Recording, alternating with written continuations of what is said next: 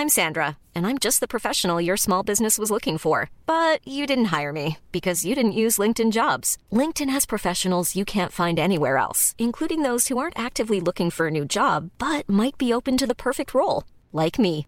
In a given month, over 70% of LinkedIn users don't visit other leading job sites. So if you're not looking on LinkedIn, you'll miss out on great candidates like Sandra. Start hiring professionals like a professional. Post your free job on linkedin.com/people today. Bonsoir à tous, comment allez-vous? Vous êtes en train de dîner ou bien vous prenez l'apéro ou bien vous êtes, je sais pas, mais en tout cas on est ravis de vous voir. comment Gabriel Cluzel est avec nous, ravi de vous revoir, ça va? Moi aussi. Ma- Écoute, euh, je me sens toujours un peu comme euh, Proustia, duchesse de Guermantes quand j'arrive ici. Attention à pas mettre mes coudes sur la table. Et tout. Vous, te êtes chez vous, on, a- on vous accueille.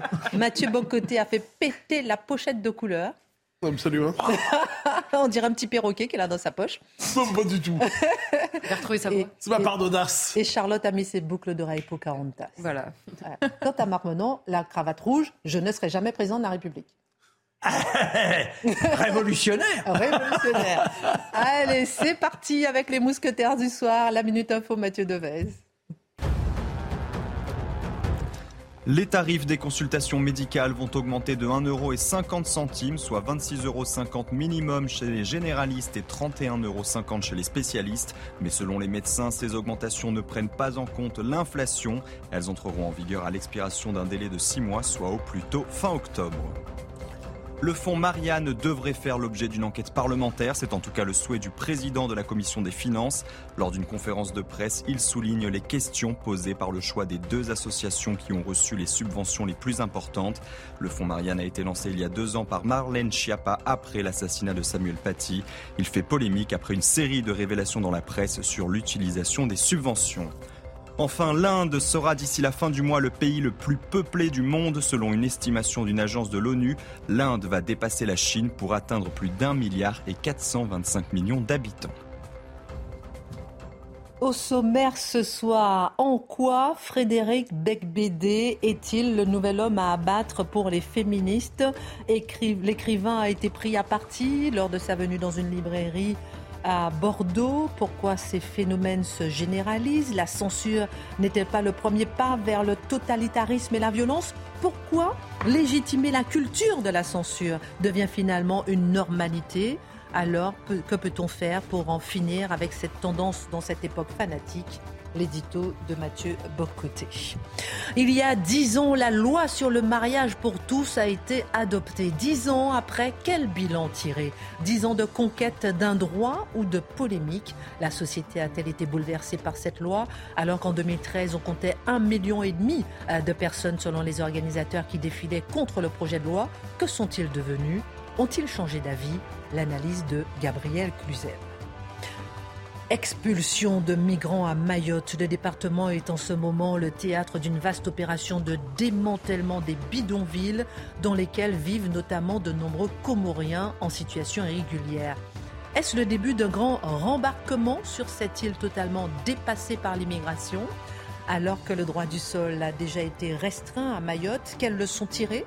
Pour la métropole lorsqu'on apprend que des associations d'aide aux migrants ont touché 750 millions d'euros de subventions de l'État en 2021 en France, le décryptage de Charlotte Dornelas. Emmanuel Macron souffle la première bougie de son deuxième mandat ce soir. Depuis des semaines, il est bousculé, attaqué dans tous les domaines. Mais lui, le président de la France, se bat-il pour notre langue, pour notre culture, pour la laïcité Ou là encore connaît-il l'échec? L'édito, allez, l'édito de Marc Menant. Allez, allez, soyons. Allons-y. Allons-y, on y. Soyons fous. Semer la terreur dans la circulation, semer la terreur dans les centres commerciaux, ces rodéos sauvages qui n'en finissent plus et qui, euh, bien au contraire, se multiplient. N'avons-nous que nos yeux pour regarder, nos mots pour euh, se plaindre et personne pour nous protéger?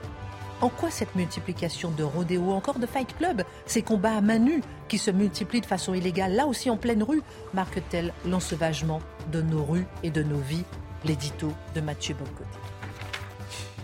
Une heure pour prendre un peu de hauteur sur l'actualité ce soir avec nos mousquetaires. C'est parti.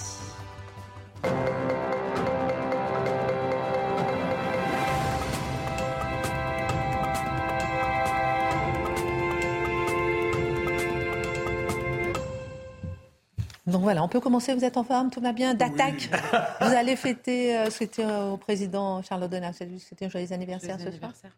Euh, joyeux anniversaire. On a mis la tenue, pour, euh, j'ai mis la tenue pour la fête et tout. fête- Après l'étude de Marc Menon, on va attendre l'étude de Marc Menon, on va voir ce qu'il dit d'abord et ensuite on verra si, ce qu'il mérite. Oui, voilà. Liberté d'expression. Frédéric Becbédé devait, il y a quelques jours, faire une conférence à la librairie Moula, à Bordeaux, à propos de son livre Confidence d'un hétérosexuel largement dépassé. Mais les militantes néo-féministes radicales ne l'entendaient pas ainsi. La librairie a été taguée, sa conférence interrompue et il n'a pas pu la tenir euh, que sous la protection des CRS. En quoi, Mathieu Bocoté, la répétition de ces événements, loin d'être des phénomènes isolés, est-elle dangereuse? Alors, c'est assez révélateur, en fait, parce que vous l'avez dit, ces événements se multiplient. Quoi qu'on en dise d'ailleurs. En son livre, je le rappelle, Confidence d'un hétérosexuel légèrement dépassé, c'est le récit d'un homme. Ça, en fait, c'est assez intéressant. On le, c'est, c'est du bec BD, c'est-à-dire une mise à l'écart de lui-même avec un ton ironique, une distance par rapport à soi et aussi une distance par rapport à l'époque. Et j'y reviendrai de la part d'un homme qui longtemps était en accord avec l'époque, qui incarnait l'époque, qui incarnait l'avant-garde de l'époque et qui aujourd'hui est peut-être légèrement dépassé. J'y reviendrai. Alors, vous l'avez mentionné, euh, son livre est accueilli comme un scandale pour quelques déclarations. Comme d'habitude, les néo-féministes, qui sont une branche particulière du wokisme, le désignent à la vindicte publique en disant cet homme est inacceptable, son propos est inacceptable. Donc là, non seulement on dit l'événement ne doit pas se tenir, lorsqu'il se tient, irruption de ces néo-féministes avec des slogans on croit les victimes et bon et ainsi de suite.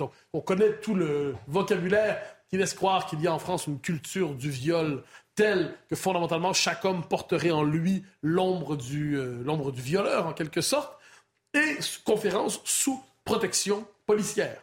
Alors, J'insiste, Frédéric Beigbeder figure comme du mainstream littéraire. hein. C'est pas quelqu'un qui a fait carrière en écrivant dans Minute autrefois et dans Présent et puis euh, trouvant le- le moyen d'exister seulement dans les marges. On est devant une figure du mainstream et aujourd'hui, pour peu que des miliciens woke, tendance néo-féministe, mais il y en a d'autres, j'y reviendrai, désigne à la vindicte publique quelqu'un, lui colle une sale étiquette, envoie le signal qu'il ne doit pas parler, qu'il doit se taire, qu'il doit payer, qu'il ne doit plus avoir accès à l'espace public, et bien immédiatement, ces, ces milices se manifestent avec l'idée de tout faire pour l'empêcher de parler.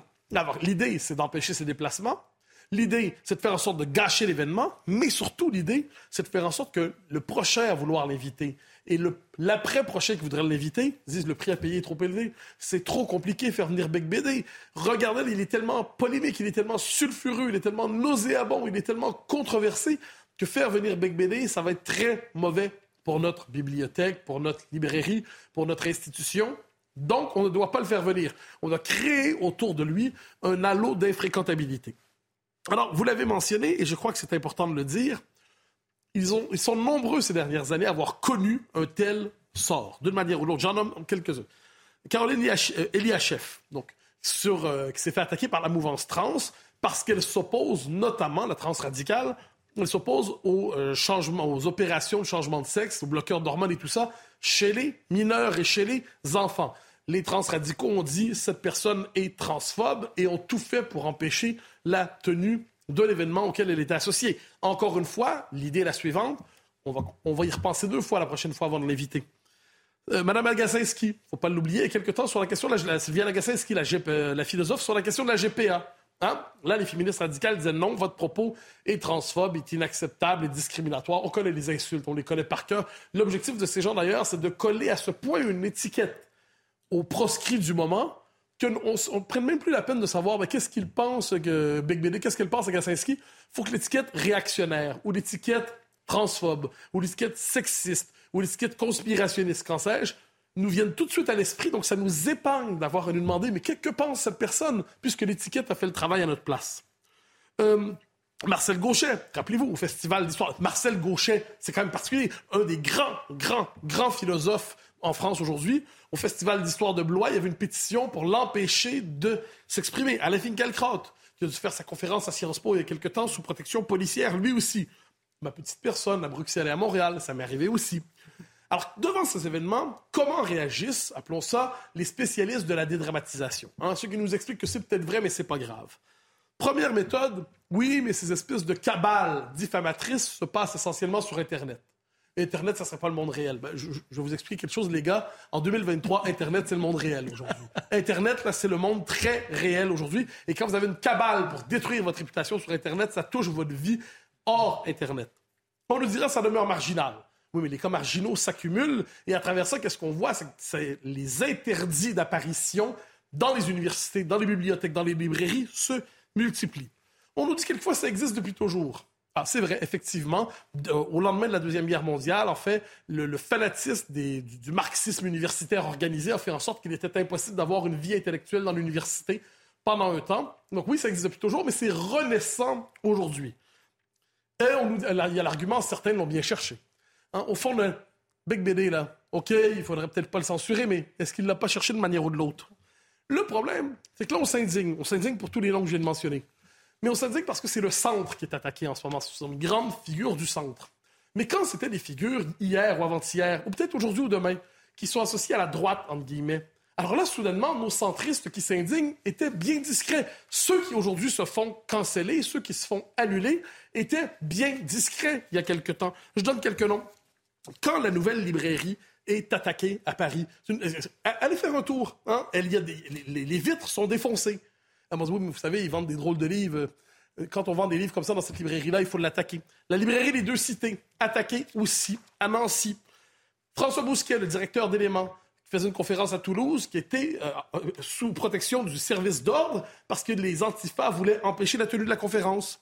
Geoffroy Lejeune, que nous connaissons bien, qui voulait faire une conférence de mémoire à Sciences Po Lille, et on a dit, ah, les risques de sécurité sont trop élevés, on ne peut pas l'accueillir. Stanislas Rigaud, à Nice, tout récemment.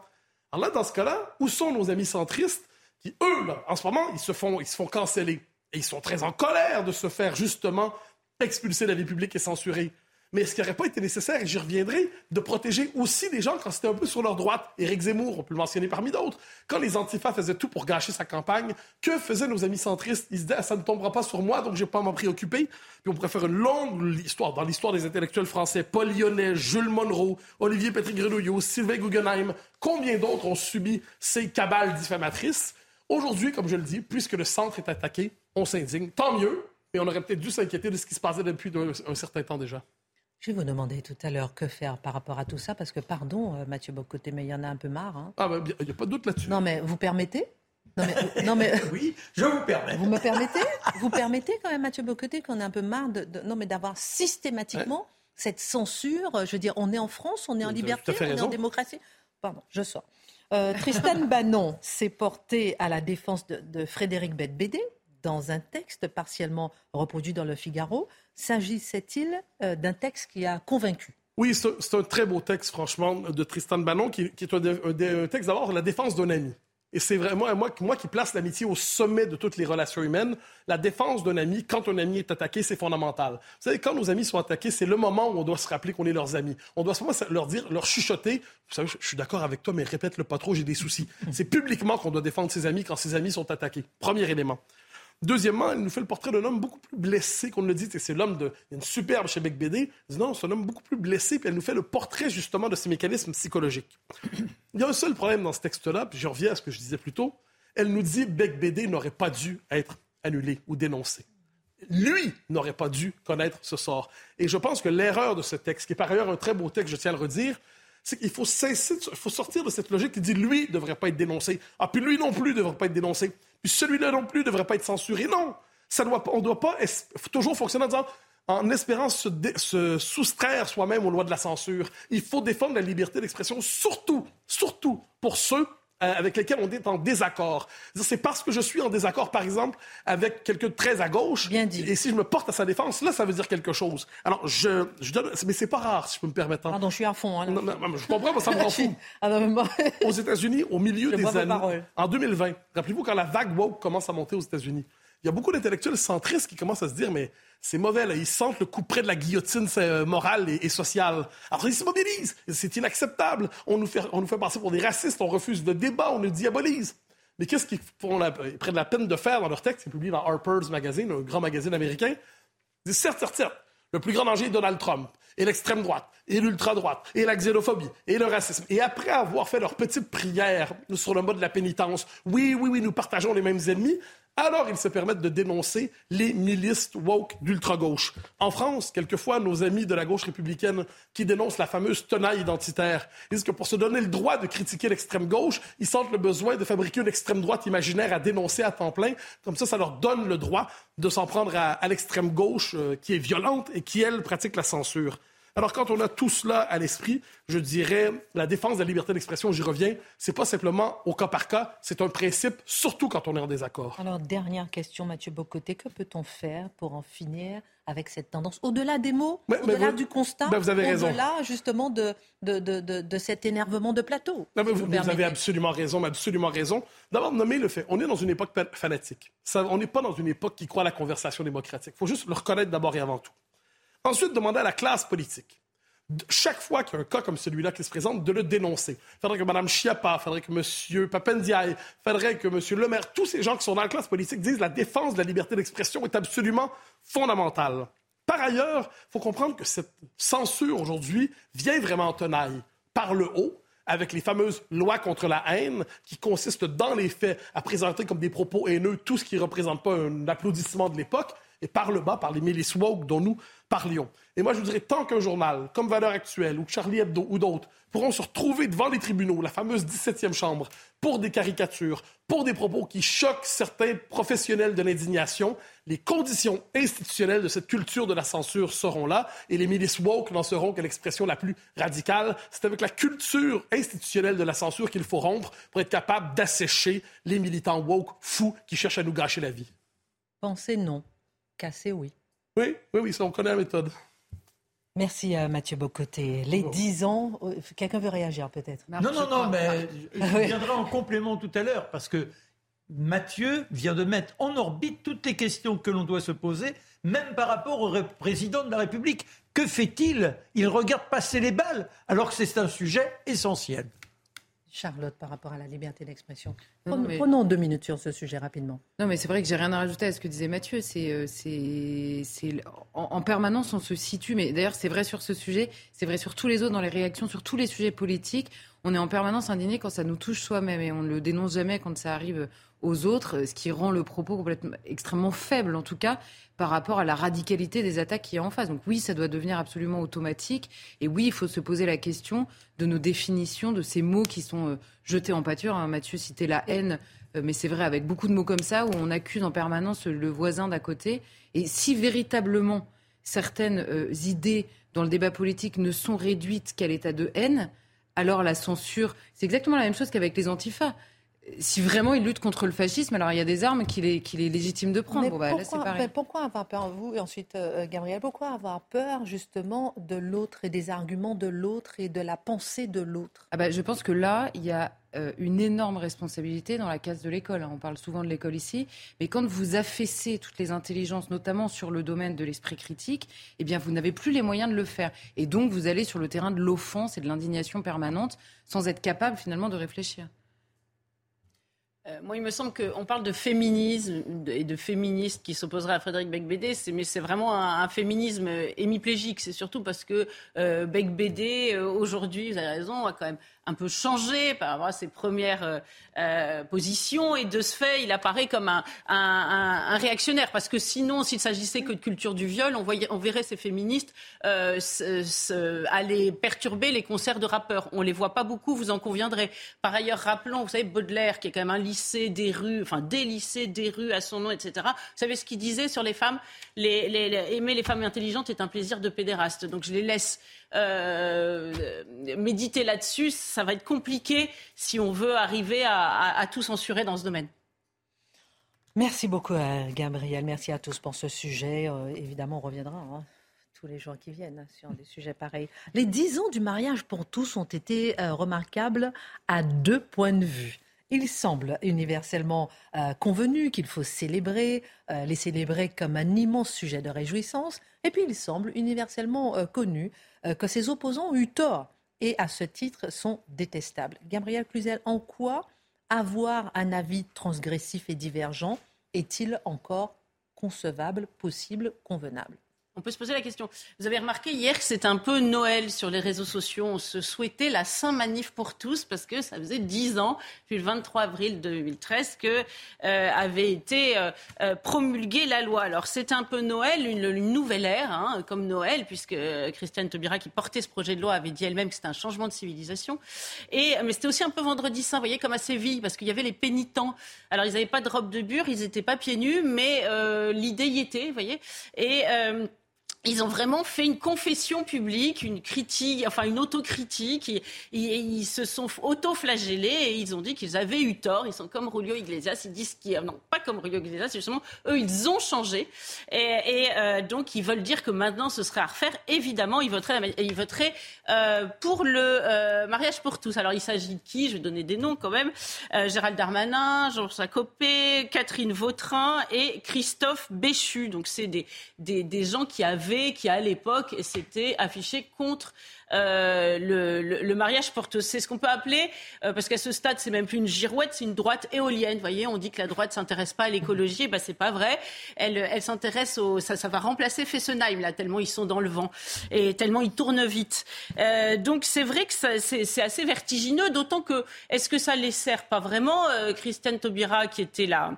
Un peu la madone du, mariage pour tous, eh bien, on l'a interrogée à ce sujet sur France Inter et elle a dit oh, bah, que ces gens-là se débrouillent avec leurs remords. Vous voyez, elle est beaucoup moins miséricordieuse que la, que, que la vraie madone. Après, on, peut la comprendre. C'est vrai que le contexte possible de, de prochains euh, changements gouvernementaux peut faire douter des intentions de ces, ces dévots zélés parce qu'on sait aujourd'hui voyez, pour euh, reprendre l'aphorisme d'une, grande intellectuelle du, du, du 21e siècle, euh, on pourrait leur dire Attends, t'as, as, voté euh, contre le mariage pour tous et tu veux être ministre C'est rêvé, quoi. Voilà. Donc. on sait très bien que Christine Vautrin a été exclue. Hein. Elle, a, elle, a, elle, a, elle, a, finalement échoué alors qu'elle était pressentie pour être Premier ministre. Catherine. Vautrin, pardon, oui, voilà. Euh, et euh, pour, euh, dit-on, pour, pour cette raison-là. Et du reste, celle qui lui a succédé, la, enfin celle qui a succédé dans le, dans le choix, celle qui a été victorieuse, la première ministre Elisabeth Borne, elle a, a, lancé un, pic, je ne sais pas si vous vous souvenez, au moment de, de la réforme des retraites, en disant ah oui, mais Charles de Courson, là, avec sa mention de censure, il faut quand même se rappeler qu'il il, il avait défendu le, le, le, il avait été contre contre le mariage pour tous. Voilà. Alors quel rapport entre les deux? Absolument aucun, mais on sait qu'en réalité, dire que vous avez été contre le mariage pour tous, c'est comme euh, vous marquez au, au, fer rouge, vous êtes un, lépreux avec sa crécelle et, on, ne s'approche plus de vous. Alors il y a quand même certaines personnalités à droite qui, ont, qui tiennent et qui, qui, restent fidèles à leurs premiers engagements, on peut, euh, enfin, à, ce qu'ils avaient dit à l'époque, François-Xavier Bellamy. Euh, euh, Éric Zemmour et puis au Rassemblement national c'est très partagé. Il y a des députés qui sont pour et des députés qui sont contre. Et euh, Marine Le Pen qui, avait dit, qui n'avait pas marché à l'époque mais qui était contre, euh, sauf erreur de ma part, ne s'est pas exprimé sur, sur le sujet. Mais on voit qu'il est devenu très difficile de, de, donner un, un, un avis divergent, vous l'avez dit, sur ce sujet. Mais pourquoi pourquoi encore tant de haine à l'endroit des opposants euh, du mariage pour tous? On peut comprendre, hein, chacun son avis, mais peut-on dire, comme on l'entend, euh, encore qu'ils ne représentaient rien ni personne ou seulement une poignée de bigots, catholiques, si vous permettez l'expression issue de la France-Rance C'est pour reprendre la célèbre expression de Libération. Ah non, impossible de dire ça parce que, euh, sauf être vraiment de mauvaise foi, ils étaient quand même euh, un million de manifestants dans la rue, les, opposants. Vous vous souvenez, à l'époque, il y avait une guerre des chiffres, mais finalement, ça a été reconnu par François Hollande euh, dans un livre qui s'appelle Conversation privée avec le président d'Antoine André et Karim Rissouli. Donc ça, c'est une réalité. Ils étaient très nombreux et c'est d'autant plus étonnant que c'était une, une, une, opposition sur un principe et pas sur une revendication matérielle. Et puis il y avait beaucoup beaucoup de jeunes. Ça avait beaucoup frappé les jeunes, euh, notamment la gauche, qui était persuadée que du côté des conservateurs, il peut y avoir des vieillards ronchons et scrogneux. Mais vous voyez, ça rejoint un peu la discussion d'avant. C'est-à-dire que comme la gauche ne veut pas discuter avec la droite, bah, elle ne les voit pas évoluer, elle ne les voit pas du tout. Mais moi, je ne suis pas la maman de la gauche, mais je dirais ce que je dis à mes enfants, c'est-à-dire que c'est pas en ne regardant pas les problèmes qui ne vous arrivent pas. Euh, euh, dans la figure, si je puis me permettre. Donc la gauche n'avait pas prévu cela, qu'il y aurait autant de jeunes. Et du reste, actuellement, dans une certaine presse très à gauche, on, met en avant certains... Euh, jeunes, j'en ai vu passer euh, deux ou trois, Le Monde, Combini, je crois, qui disent ah oui mais j'ai été emmené là, enfin des enfants, j'ai été emmené là par mes parents, et voilà. Mais alors qu'en réalité, la majorité des jeunes, au-delà de la méthode, moi j'avoue que dénoncer ses parents, ça fait un peu quand même bon, bon. Euh, Chine populaire, mais euh, au-delà de ça, la majorité a été conscientisée, euh, formée et a gardé des réseaux très forts. Donc en cela, c'est une boîte de des ouverte. J'ai d'autres questions. On va marquer une pause. Non, parce que j'ai envie de savoir aussi, il y a seulement 70 000 unions de personnes du même sexe en un an, en 10 ans. Est-ce que ça a révolutionné la société? Est-ce que tout ça pour ça? Ouh là là, je, je, pose les questions. On marque une pause. À tout de suite avec Gabriel Cluzel sur la question du mariage pour tous. Bouillonne la c'est l'anniversaire du second mandat du président. On en parle tout à l'heure. C'est la fête avec Marc Menon. Préparez-vous. Et euh, c'est l'anniversaire des 10 ans du mariage pour tous. C'est la fête maintenant avec Gabriel Cluzel. Ont-ils susciter l'hostilité à force d'avoir dévasté, brûlé, brisé, caillassé, commis d'abominables et condamnables dégradations comme le font les Black Blocs et les Antifas depuis des semaines. Je parle des opposants à la manif pour tous. Euh, bien sûr que non, il ne s'est rien passé de tout cela. Et évidemment, le contraste est frappant, précisément ces, dernières semaines. C'était une population euh, euh, très bien élevée qui est descendue dans la rue, qui n'avait pas l'habitude de manifester, qui n'avait pas commis plus gros délit que de dépasser le temps imparti d'un eurodateur, à peu de choses près. Et pourtant, on les a. Il y a eu une répression très dure, très dure. Hein. À l'époque, d'ailleurs, on ne s'était pas dit, comme on peut le dire aujourd'hui dans les manifs de la CGT, qu'il y avait des enfants, des enfants qui avaient reçu des gaz lacrymogènes. Enfin, ça, ça n'émeuvait personne parce que c'était euh, une population qui euh, n'intéressait pas. Je ne sais pas si vous vous souvenez, mais euh, Bertrand Delanoë, le maire de l'époque, leur avait demandé 100 000 euros pour la, pelouse du champ de Mars qu'ils auraient abîmé, alors qu'ils avaient ramassé jusqu'au papier gras et que cette pelouse reçoit habituellement moult, moult concerts. Donc c'est vrai que la différence est spécialement frappante. Alors simplement une petite remarque pour finir. En 2017, Emmanuel Macron avait même dit lui-même, c'est des manifestants qui ont été humiliés. Bah, vous voyez, ça fait quand même, euh, un, ça, fait un drôle d'effet à l'aune des événements d'aujourd'hui. Alors, dernière question, euh, Gabriel Cluzel. Regardez, entre 2013 et 2022, seules 70 000 unions de personnes du même sexe ont été prononcées. Il n'y a pas de quoi quand même changer de civilisation, révolutionner. Vous êtes d'accord, non? Eh bien, écoutez, euh, c'est devenu le, nouveau mantra. De fait, il faudrait dire que cela n'a rien changé. Euh, et pourtant, si vous prenez un peu, vous faites un peu de spéléologie, vous allez dans les archives des journaux, euh, vous vous rendrez compte qu'on disait à l'époque que tout ce que les arguments avancés par la Manif pour tous étaient des fantasmes. Mais non, la PMA, il n'y aurait jamais la PMA. Bah, regardez, la PMA, elle est, elle est votée. C'est un fantasme. Eh ben, non, c'est une réalité. On vous disait que la théorie du genre, ça n'existait pas. Va demander à vos enfants euh, qui sont dans des écoles publiques si elle n'existe pas, la, théorie du genre. On vous demandait, on vous disait la GPA, c'est un fantasme. Alors certes, elle n'est elle pas, elle pas légale en France, mais je vous rappelle qu'il y a quand même un candidat à la présidence de la République, Yannick Jadot, hein, c'était le candidat écolo. D'ailleurs, c'est assez là aussi hein, de mettre écolo euh, GPA, mais bon, euh, qui, qui était pour une GPA éthique. Euh, et donc, euh, et personne n'a dit, oh là là, il est pour la GPA, on va pas pouvoir euh, faire la NUPES avec les écolos. Personne, il n'y a pas eu de cordon sanitaire pour autant. Donc, vous voyez, tout cela, qui était réputé être fantasme, est en réalité, sinon une réalité vraiment votée chez nous, au moins quelque chose qui existe et qui est proposé par certains.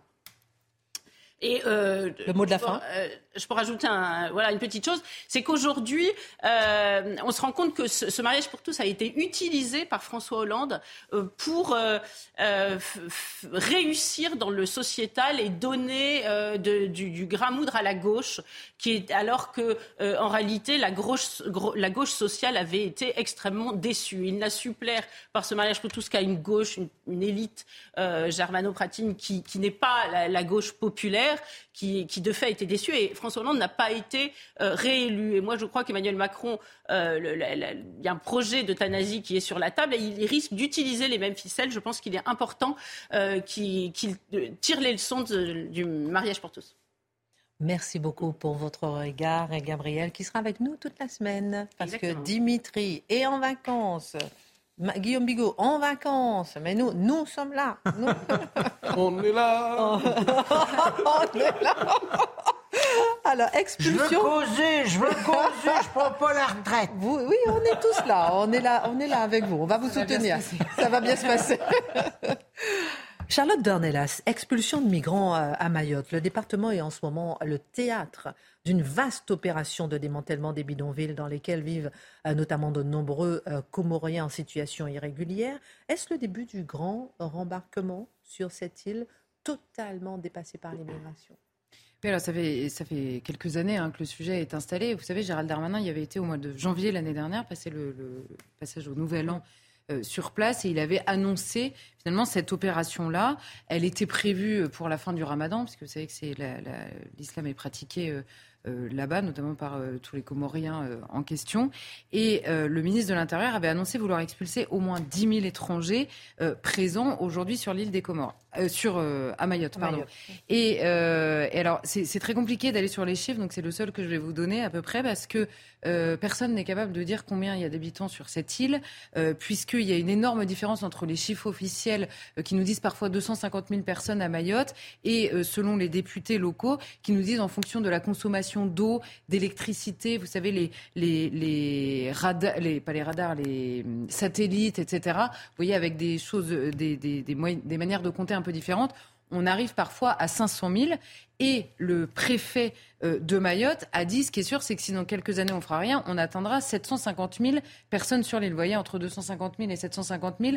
En gros, c'est un peu le choix artistique, puisque par définition, hein, on a déjà euh, connu ce problème. La, population, on va dire, en situation irrégulière est difficilement euh, comptable. Donc voilà pour le, contexte. On a une population qui est au minimum à moitié étrangère aujourd'hui à Mayotte. Euh, on a un tiers de clandestins. Euh, qui viennent euh, massivement pardon, des îles des Comores. En 2018, puisqu'il y avait eu, au moment de la loi Colomb, vous savez, sur l'immigration, il y avait une petite partie sur Mayotte. En 2018, on nous disait 41% des résidents sont de nationalité étrangère, 41%, et 74% des enfants qui naissent à Mayotte sont de mères étrangères. 74%. Enfin, je veux dire. Et là, euh, aujourd'hui, euh, les autorités nous disent de 41%, on est aujourd'hui à minimum 50% de la population qui est de nationalité étrangère à Mayotte. L'histoire, elle est très simple. En 75, vous savez, il y a eu l'indépendance des différentes îles des Comores, sauf Mayotte qui est restée française. Sauf que voilà, il y a une différence de niveau de vie entre ce qui est resté la France, euh, notamment dans les attributions euh, sociales, hein, et euh, les îles des Comores, qui est tellement énorme que beaucoup de personnes veulent rejoindre Mayotte. Sauf qu'au-delà du démantèlement, là, il y a une opération de police qui est mise en place par Gérald Darmanin, notamment d'interpellation de clandestins en situation irrégulière. Mais même si l'opération de police, c'est Stefanini qui disait ça, et il a parfaitement raison, même si l'opération de police est très bien menée, ça ne dit pas euh, qu'on arrivera au grand euh, rembarquement, comme vous disiez. Pourquoi?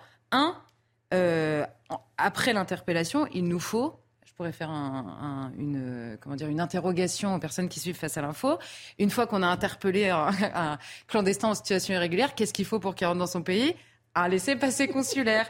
Et les Comores euh, le gouvernement euh, comorien refuse catégoriquement. C'est très simple. En 2018, ils avaient refusé d'en donner. Et là, ils ont annoncé ne pas vouloir participer à l'opération de la France. Ce qu'il faut savoir très rapidement, c'est que les Comores et le gouvernement comorien a, euh, économiquement sous la, la coupe de la Chine, et sur le terrain religieux diplomatique sous celle de l'Arabie saoudite. Donc évidemment, la France a euh, comment dire, une zone de manœuvre assez réduite d'une part, et euh, le gouvernement comorien, ça vous rappellera euh, d'autres pays, joue énormément sur le sentiment anti-français qui l'alimente à foison. Donc là, évidemment, il y a des élections bientôt aux Comores. C'est le cadeau rêvé.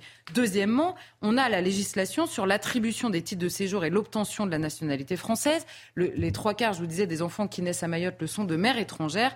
Oui, mais voilà, l'enfant est français par le droit du sol et ça peut permettre de régulariser, voire de naturaliser la mère dans les années qui suivent, voire le père. Alors on reviendra un peu sur ce qui a changé, mais voilà pour le, global. Et enfin, le troisième problème qu'on a, c'est la question de la pompe aspirante des aides sociales. En, en 2001, pardon, Lionel Jospin avait fait de Mayotte, en tout cas dans l'intention, un département de plein exercice. Et ensuite, Jacques Chirac puis Nicolas Sarkozy ont mis en œuvre cette volonté de Lionel Jospin. Or, c'est précisément la collectivité départementale qui distribue les aides sociales, ce qui a donc été fait à Mayotte. Et alors là, je vais vous expliquer très rapidement le problème qu'on a. Le PIB par habitant de Mayotte, c'est 9500 euros. C'est 8 fois plus qu'aux Comores et 25 fois plus qu'à Madagascar. Vous avez toutes les raisons, évidemment, pour les Comoriens ou les habitants de Madagascar, de rejoindre Mayotte, qui est une île française et qui a des avantages considérables quand vous vivez dans une misère euh, euh, pas possible. En 2018, la loi sur l'immigration avait pourtant restreint le droit du sol sur euh, l'île de Mayotte. Est-ce que la situation euh, n'a pas changé euh, Alors là, vous voyez, aujourd'hui, on a des habitants extrêmement appauvris. On a 75% d'enfants qui sont étrangers. On a à l'école, et c'est la, députée, une députée de Mayotte qui disait aujourd'hui, il y a 80% des enfants dans les écoles qui sont comoriens, donc qui n'ont pas du tout le même niveau. Donc c'est la catastrophe pour tous les enfants maorais.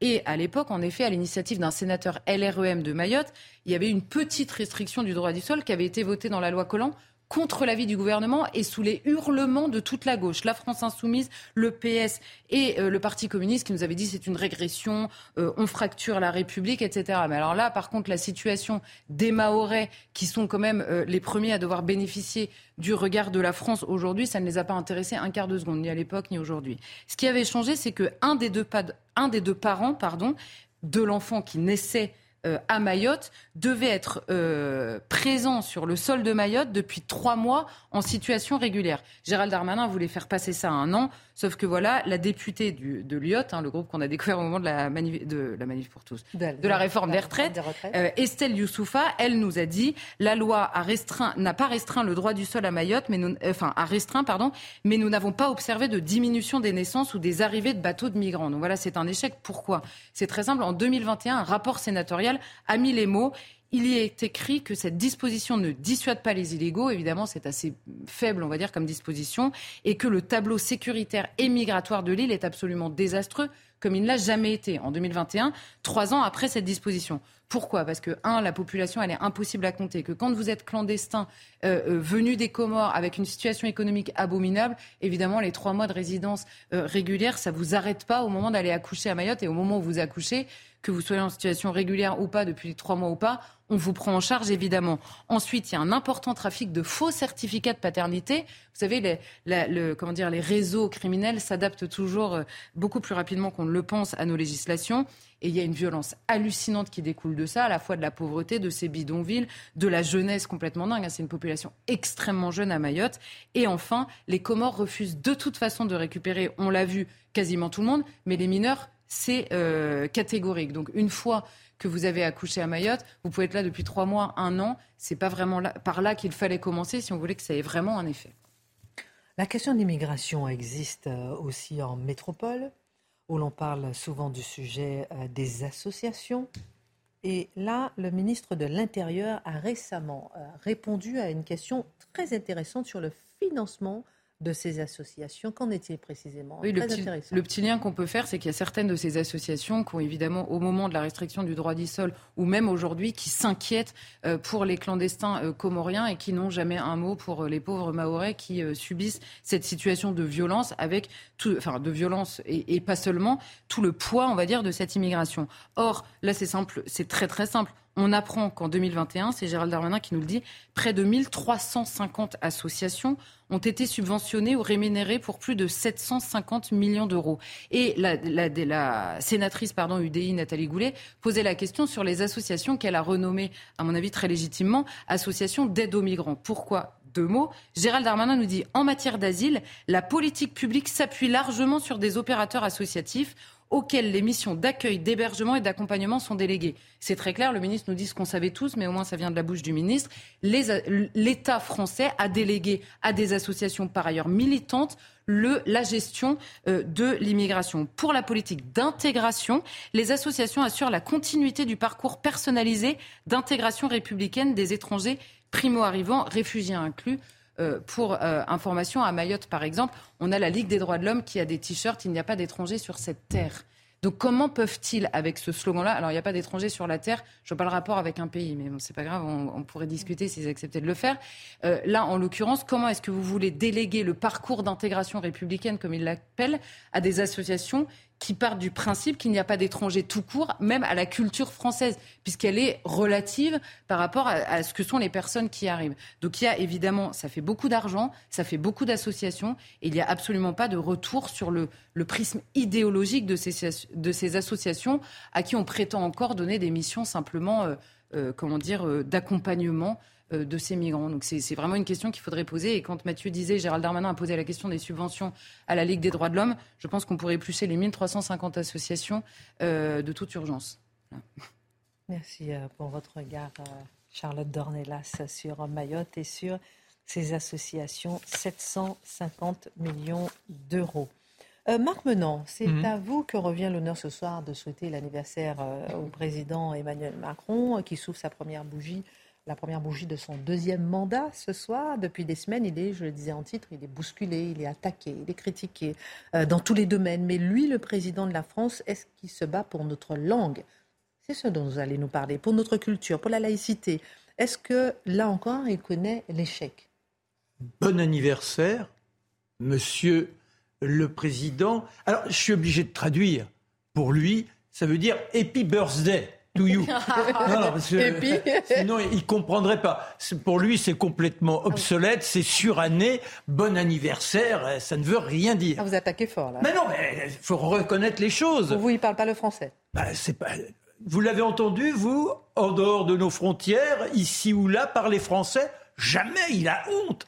Or, ça vous engage. Quand vous êtes président de la France, vous n'êtes pas un boutiquier. Vous n'êtes pas un patron d'entreprise. Vous n'êtes pas l'homme qui représente la Start-up Nation. Voilà comment il présente notre pays. Quand on est l'héritier d'une lignée qui nous tient depuis si longtemps, qui a forgé la langue, une lignée qui compte Molière. Bonsoir, ce soir, il y a les Molières. Qui compte Voltaire, quand on nous critique aujourd'hui, oui, le wokisme et autres, on nous montre du doigt les Français sales colonialistes. Nous n'étions pas des colonialistes. Bien évidemment, il y a une partie économique qui s'est greffée là-dessus. Mais la volonté, dans un premier temps, c'était simplement d'ouvrir les esprits grâce à quoi? Grâce à une langue, une langue rutilante, une langue, de finesse, une langue de subtilité, une langue qui connaît son apothéose, sa musicalité dans la poésie. On ne baragouine pas quand on se targue de posséder la langue française. Le Clésio, le Clésio, grand écrivain, prix Nobel de littérature, il a dit la langue est peut-être le seul véritable pays, mon seul véritable pays. Oui, c'est cela. C'est cela la France. Et quand on est président de la France, il nous faut égosiller ici et là pour faire entendre ce verbe enchanteur.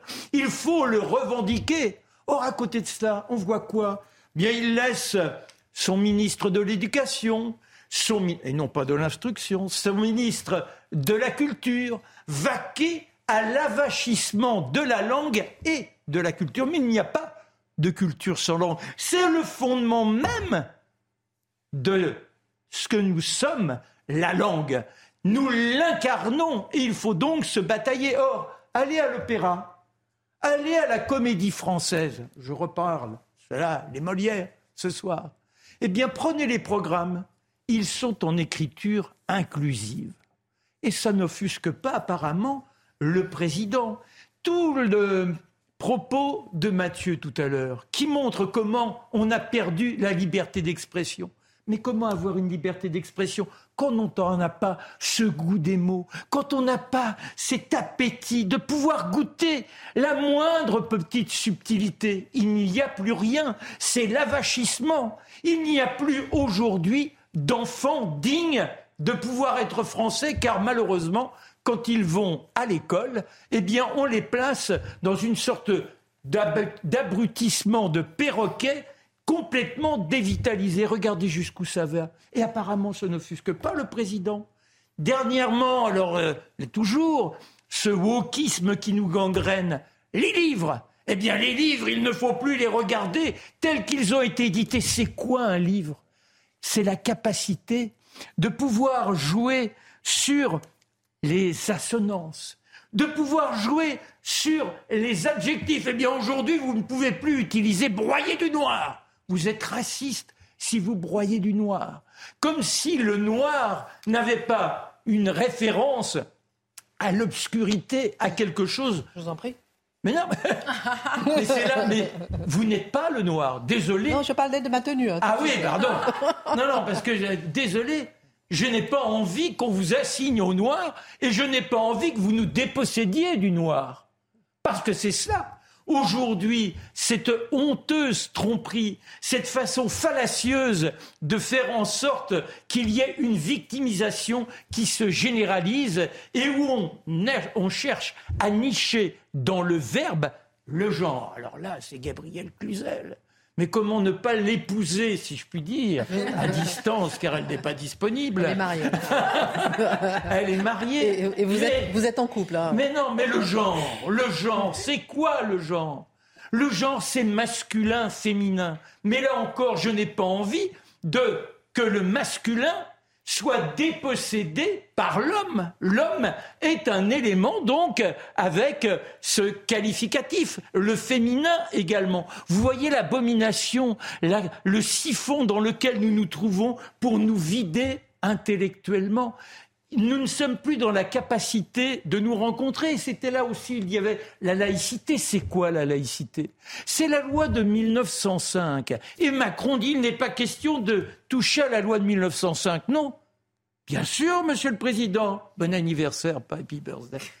eh bien, la loi de 1905, si vous la lisiez en français et pas en anglais, que vous alliez fouiner un peu dans l'histoire de France, vous auriez compris que oui, elle s'était bâtie, comme nous l'a rappelé Charlotte la semaine dernière, eh bien, contre l'Église et le, allez, je dirais, la possession qu'elle tenait à avoir, le, le- le- le gouvernement de nos esprits. Donc, c'était permettre à tout à chacun de réfléchir, de pouvoir se positionner en dehors de sa propre croyance, d'où l'instruction et l'éducation. Alors que fait M. Macron aujourd'hui? Eh bien, rien de tout cela. Rien ne le fusque. La langue, il la méprise. La culture, apparemment, elle ne le concerne pas. Et pour autant, si nous voulons que demain, il y ait une vitalité chez les jeunes, qu'il y ait un enthousiasme, qu'il y ait un désir de participer à une aventure qui est celle d'une culture, il faut leur redonner le goût du mot. Il faut leur redonner le goût de la rhétorique, le sens de la dialectique. La dialectique, oui, c'est la liberté d'expression, donc c'est pas, il est impossible qu'un tel puisse s'exprimer. Or, que fait le président de la République? Eh bien, il dit, moi, je ne parle pas. Il est obligé de le faire pour le débat du second tour, mais il estime sinon que la droite, le Front National doivent être exclus. Ils sont infréquentables. Zemmour est infréquentable. Mais alors où est cet esprit français, ce désir de la joute oratoire? N'oubliez pas, Monsieur le Président, bon anniversaire, pas Happy Birthday. N'oubliez pas que la langue, la culture, c'est ce qui unit et c'est ce qui nous grandit. Voilà. Malheureusement, eh bien, c'est un échec de plus pour vous, mais apparemment, ça ne vous concerne pas, puisque c'est la langue de Shakespeare que vous préférez.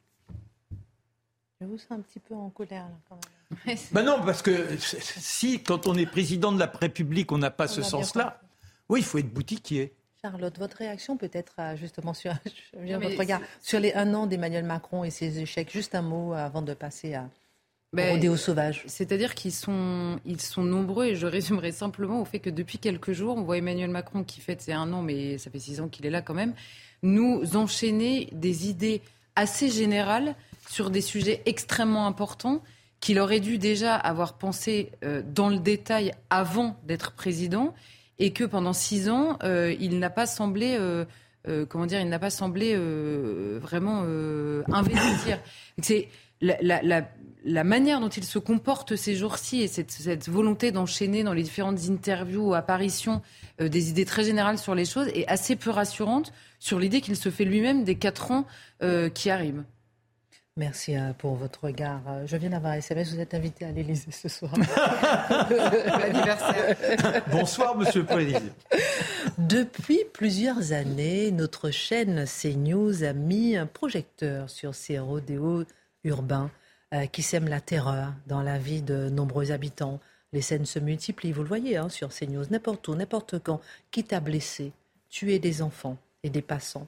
Entre rodéo sauvage ou fight club, Mathieu Botte-Côté, ces combats à main nue hein, qui se multiplient eux aussi dans les rues. Comment expliquer cet ensauvagement illégal, impuni aux yeux de tous? Je pense que le point de départ pour comprendre ce phénomène, c'est de le comprendre sociologiquement et ne pas le. Qu'on comprenne bien. Genre, il ne faut pas le psychologiser à outrance où il s'agirait d'entrer dans la tête de chaque jeune imbécile qui joue au rodéo, chaque jeune imbécile qui décide d'aller faire un combat euh, à main nue pour se prouver qu'il se prend pour Brad Pitt dans Fight Club, euh, si, si on prend cet axe-là, on est condamné à ne pas comprendre ce qui se joue. Alors, qu'est-ce qui se joue fondamentalement? Dans les rodéos sauvages, les rodéos urbains? Il s'agit tout simplement, à l'échelle de l'histoire, pour prendre une formule que j'affectionne, d'une occupation de l'espace public. Nous sommes devant des groupes qui sont dans une logique non seulement viriliste, j'y reviendrai, mais une logique souvent de différence culturelle marquée, il faut le dire, et qui sont dans une logique souvent de volonté d'exprimer une occupation du territoire, exprimer une souveraineté sur le territoire, souvent sur le mode nous sommes méprisés dans leur esprit dans la société, on nous regarde de haut, et eh bien nous allons par nos rodéos montrer que nous, on n'a peur de rien, nous, on est capable de s'imposer et on s'empare du territoire. Et le temps du rodéo, c'est nous qui faisons la loi en ces lieux. C'est une logique tribale, je le dis, c'est une logique de conquête, de conquête provisoire de l'espace public, on s'entend. Une fois que le rodéo est terminé, il se dissipe. Mais il y a cette idée que, et moi je pense qu'il faut vraiment y revenir là-dessus, c'est une volonté de s'approprier l'espace public pour qu'il s'exerce une nouvelle souveraineté pendant un certain temps. Donc, ce sont les déterminants profonds, mais si on n'est pas capable de comprendre l'espèce de guerre de conquête symbolique qui se joue à travers de telles actions, qui représentent, je l'insiste, ça ne représente pas toutes les populations des quartiers où ça se trouve, ça représente des minorités agissantes. Oui. Mais ces minorités agissantes sont animées par une logique de conquête veulent faire peur, se réjouissent de faire peur, se réjouissent d'intimider, se réjouissent d'exercer la frayeur là où ils passent. C'est justement parce qu'on les craint, c'est justement parce qu'on les redoute, c'est justement parce qu'ils se manifestent violemment dans cet esprit qu'ils apprécient le geste. Si ça dérangeait personne, autrement dit, ça ne se manifesterait pas. Sur les fight clubs, vous allez voir, le lien n'est pas euh, est assez évident il y a dans nos sociétés, quoi qu'on en dise, une forme de dévirilisation de nos sociétés. Nous ne savons plus que faire exactement de la virilité, avec sa, part d'agressivité, sa part combattante, sa part conquérante. Et je pense que toute société doit se demander que faire de cette pulsion conquérante qui est présente surtout dans le cœur des jeunes hommes. Hein. Et puis rappelons que ce sont des combats comme des combats de coq. Mais, bien, bien, sûr. Dans la rue, comme ça, sur les applaudissements de, spectateurs. Exactement, c'est la mise en scène, c'est la mise en scène du spectacle le plus brutal qui soit. On se pète la gueule pour montrer qui est, le plus violent, qui est le plus viril là-dedans. Et là, le mot Fight Club vient pas pour rien. On se souvient de ce film, donc c'était avec euh, Brad Pitt et un autre dont le nom m'échappe, Edward Norton, donc qui étaient ensemble, ça fin des années 90, début 2000, et ça nous montrait si on revoit le film, à quel point il y a un lien intime entre violence masculine et nihilisme si cette violence masculine n'est pas prise en charge. Pourquoi dans nos sociétés, au-delà du fait qu'il fallait se défendre des Allemands ou d'autres euh, peuples agressifs, euh, il y avait le service militaire? Parce qu'à un certain âge où cette espèce d'énergie de conquête, il faut qu'elle soit mise au service de quelque chose. Et si elle ne l'est pas, ben, l'espèce d'agressivité va se perdre, va se jeter ailleurs. Et quand on regarde le fameux film Fight Club, voilà des jeunes hommes qui se battent pour redevenir des hommes, qui se battent pour redevenir des mâles, qui se battent, et finalement, parce qu'il n'y a pas d'objectif, mais ils basculent dans le nihilisme et ils veulent tout détruire. Alors, vous pouvez faire le lien entre les deux, étrangement, en deux côtés, cette espèce de virilité qui cherche à s'exprimer dans une société qui la condamne et qui va donc s'exprimer de la manière la plus caricaturale qui soit. Et de l'autre côté, je le disais, cette volonté de certains groupes d'exercer une souveraineté, de montrer qu'ils sont les plus puissants, les plus forts, les dominants, de montrer que ce sont eux les souverains sur le territoire où ils exercent temporairement et peut-être durablement ensuite. Alors, doit-on bien parler euh, d'ensauvagement? Ah, ah, voilà, ça, je pense, c'est la bonne question. Le mot ensauvagement, pour ceux qui subissent ces agressions, mm. évidemment, c'est un ensauvagement au quotidien. Pour les policiers, les forces de l'ordre plus largement, qui doivent gérer ça, c'est un ensauvagement. Et en ces matières, moi, si les forces de l'ordre réclament des méthodes nouvelles, on disait le plaquage, bon, il y, a toute la discussion sur ces jours. Très bien. Moi, j'ai pas de souci. si les forces de l'ordre jugent que certaines méthodes sont nécessaires pour casser ces voyous qui polluent la vie, Très bien, il n'y a pas de souci. Mais plus largement à l'échelle de l'histoire, c'est moins un ensauvagement qu'une forme de période de transition où un pouvoir en certains quartiers en remplace un autre. Je me permets de faire un lien. Vous allez voir, il me semble assez évident qu'il n'est pas sans lien non plus avec la question de la virilité du pouvoir, la conquête.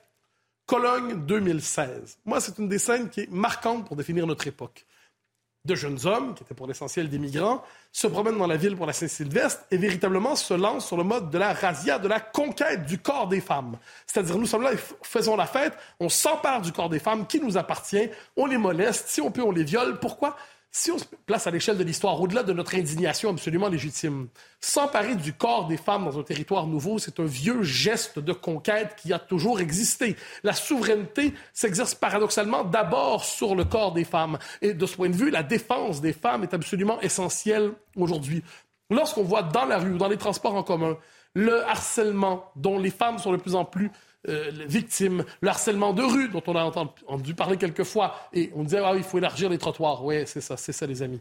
Donc, euh, le harcèlement de rue qui se jette sur les femmes, le harcèlement dans les transports en commun qui se jette sur les femmes, les femmes qui prennent de plus en plus des cours d'autodéfense pour être capables de se défendre parce qu'elles considèrent que les hommes ne les défendent plus. Mais à travers tout ça, j'y reviens. Ce qui se joue sont des questions de conquête territoriale, sont des questions de rapport à la virilité, c'est une question de la capacité à défendre des femmes dans une culture, dans une société, c'est le rapport à la violence dans une société. toute une série de questions qu'on ne saurait réduire au simple fait divers, du fait divers, dis-je, du rodéo ou du fight club.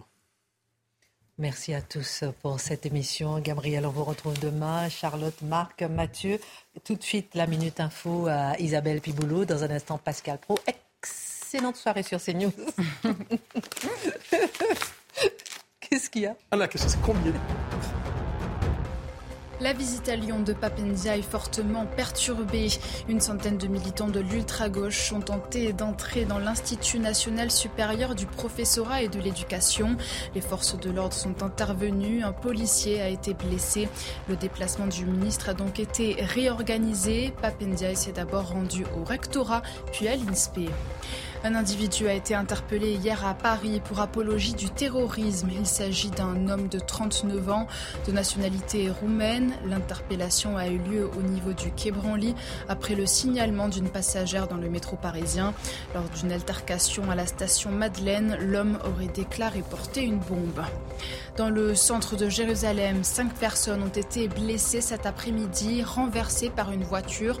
Parmi les victimes, un homme de 70 ans a été grièvement touché. Le conducteur, âgé d'une trentaine d'années, a été abattu par un civil armé. Le Premier ministre israélien évoque un attentat terroriste.